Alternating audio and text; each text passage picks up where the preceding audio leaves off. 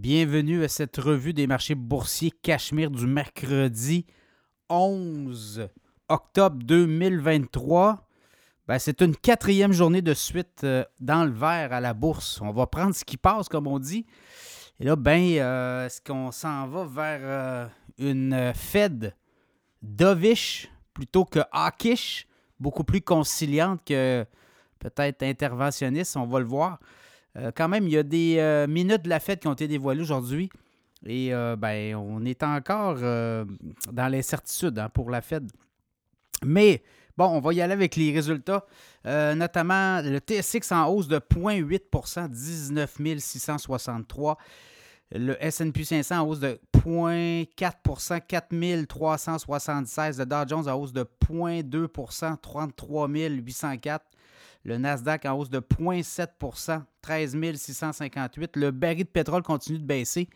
83,92 US WTI. Donc, c'est peut-être une bonne nouvelle pour l'essence, parce que c'est un peu ça qui nous inquiétait. On avait vu repartir le baril de pétrole en début de semaine et là, ça se, ça se calme, comme on dit. Le Bitcoin retraite de 660 26 830 US. L'once d'or continue de monter de 12 à 1887,30. Donc, euh, oui, la Fed, ben, en fait, rien n'est plus sûr. Est-ce qu'on va avoir des hausses de taux, encore une hausse de taux euh, à la fin du mois? Il semble qu'avoir un consensus où là, on aurait peut-être l'intention de monter euh, les taux, mais en même temps, on semble être tiraillé entre les taux élevés encore un certain temps et peut-être pas de nouvelles hausses. Quand même des nouvelles indications, l'histoire de la, guerre Hamas-Israël en Palestine, c'est chaud aussi. Là. Ça peut euh, peut-être euh, avoir des impacts sur l'économie américaine. Également, le shutdown qui a été évité, mais qu'on a reporté de 45 jours. Donc, ça va revenir hanter ça, euh, l'économie américaine peut-être plus tard au mois de novembre. Donc, vous voyez, là, on est dans cette logique-là. Donc, euh, ça va être à suivre, mais pour l'instant, on pencherait peut-être plus peut-être pour une hausse de taux. On va avoir les chiffres de l'inflation aux États-Unis demain, 3,7 au, au mois d'août. Et là, pour le mois de septembre, on aurait peut-être 3,6. Donc, on verrait aussi l'inflation se calmer. Alors, ça, ça, ça, ça pourrait donner des munitions à la fête. Ça va être à suivre. Les autres nouvelles, euh, Birkenstock, hein, qui euh, fabrique des sandales, des souliers, fabricant allemand de sandales notamment, ben, faisait son entrée à la bourse aujourd'hui aux États-Unis, 46 On a terminé autour de 40 donc ça n'a pas été une bonne, bonne entrée à la bourse. Quand même très élevé comme prix. Là.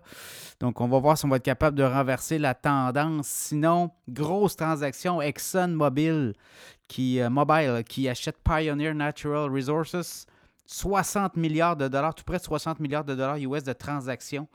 Donc, euh, on continue hein, dans l'industrie du pétrole, on se consolide encore. Et là, ben, euh, Pioneer, beaucoup spécialisé dans le pétrole et le gaz naturel de schiste aux États-Unis.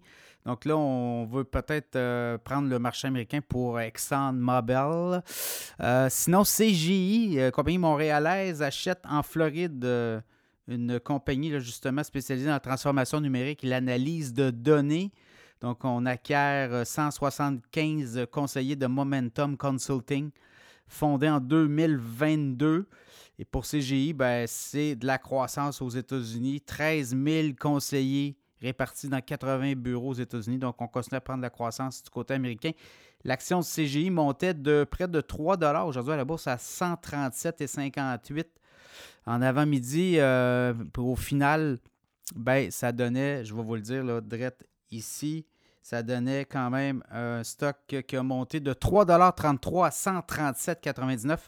En début d'année, le titre était à 117,64. Très belle progression pour CGI.